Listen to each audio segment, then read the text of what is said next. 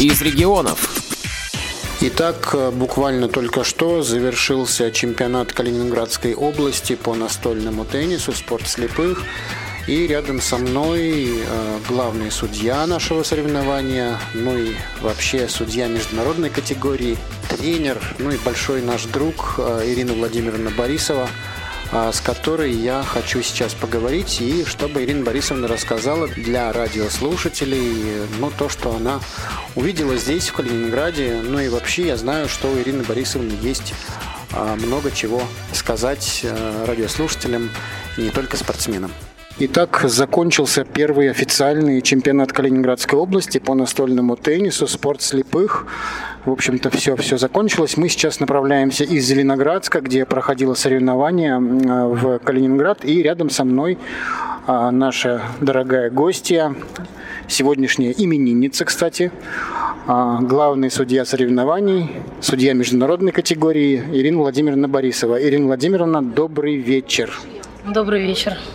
Вы вернулись буквально неделю тому назад э, из Италии, где работали на чемпионате мира по шоу-дауну настольный теннис спорт слепых.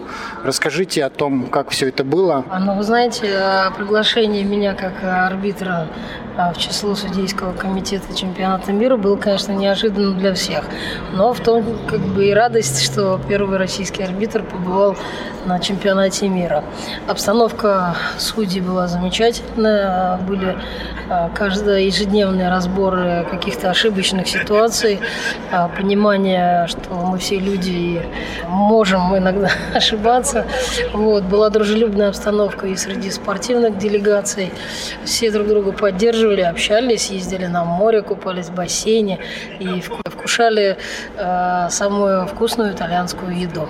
Вы так интересно рассказали, а в теннис там играли приехавшие ребята на соревнования?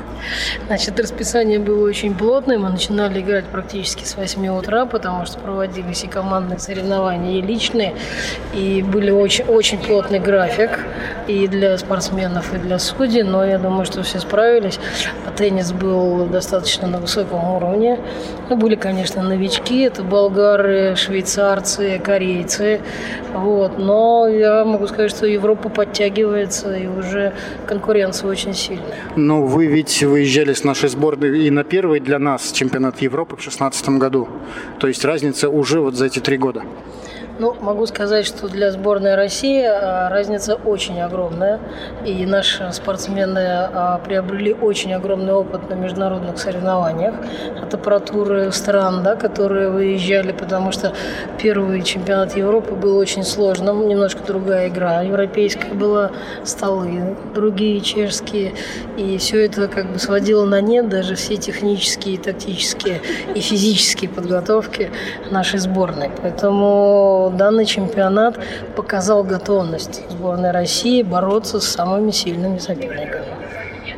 Ну, об этом говорят те высокие места, которые заняла наша сборная. Это серебро в командном зачете, ну и ваш земляк, ваш подопечный, наверное, Владимир Поляков, который стал первым россиянином, попавшим в призеры на чемпионате мира, выиграл бронзу.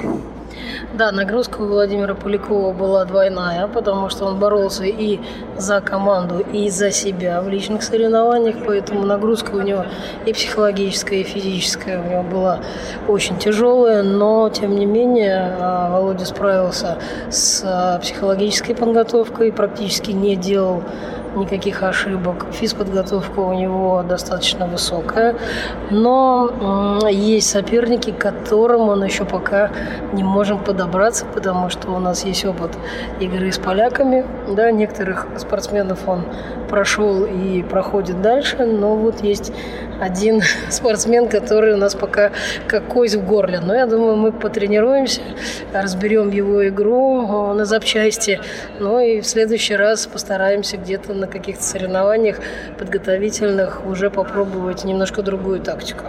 И речь идет о Слоненке, да? Андре, Адриан Слоненко. Да, Адриан Слоненко, которого мы, к сожалению, пока не можем обыграть, потому что встречаемся всегда на всех турнирах, практически в полуфиналах, четвертьфиналах. Не сомневаюсь, что это у вас получится.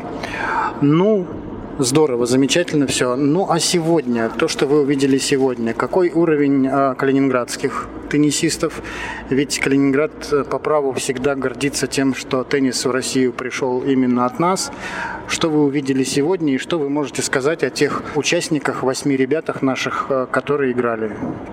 Да, Калининград, несомненно, зачинатель вида спорта в России и носитель традиции проведения данных соревнований.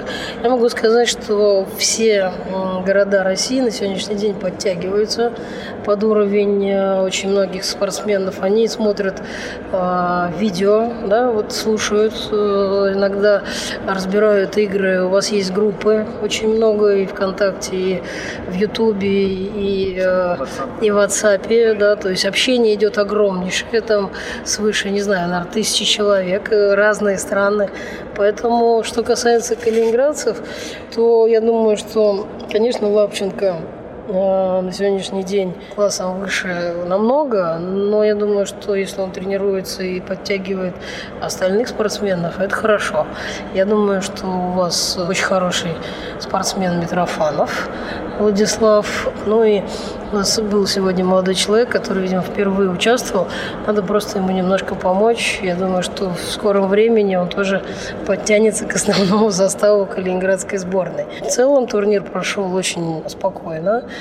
Были очень хорошие матчи которые неожиданные даже победы были. Я думаю, что развитие этого вида спорта по всей стране на сегодняшний день уже дает свои результаты. Это присвоение разрядов, это присвоение спортивных судейских категорий и э, приобретение инвентаря, который необходим для спортсменов такого уровня правильно заметил Артур Самойлов, пять кандидатов в мастера спорта играли сегодня на внутреннем чемпионате Калининградской области.